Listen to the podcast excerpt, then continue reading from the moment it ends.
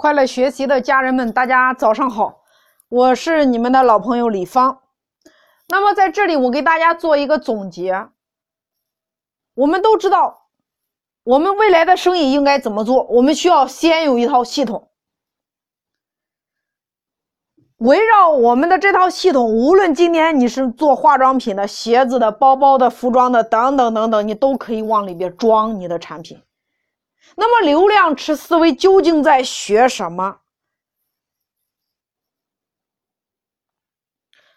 你今天只要进到流量池的思维里边，你的做生意的方式、你的盈利方式要发生改变了。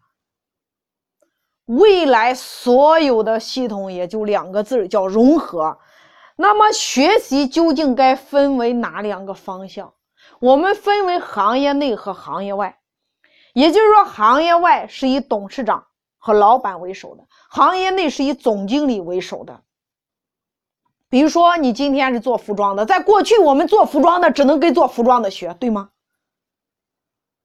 但是今天真真正正对于老板而言，你需要向行业外来学习，以总经理为首的高管团队无需学习。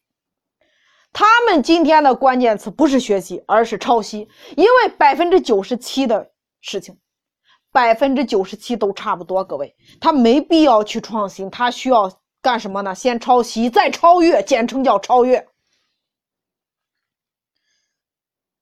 所以，行业外对于老板来说，今天你说互联网你不懂，金融你不懂，产业链你不懂，投资你不懂，直销你不懂，连锁你不懂。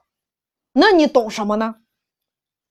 今天在这个时代，做过互联网的人有优势，做过连锁的人有优势，做过直销的人有优势，做过金融的人有优势，做过产业链整合的人有优势，做过投资的人有优势。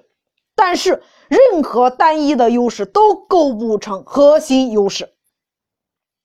那么，作为企业，作为企业的负责人，作为老板的你，你的核心优势是什么？今天你把这八大打法、七大系统都搞懂、搞通的话，那么我给大家讲，你做任何行业都一样。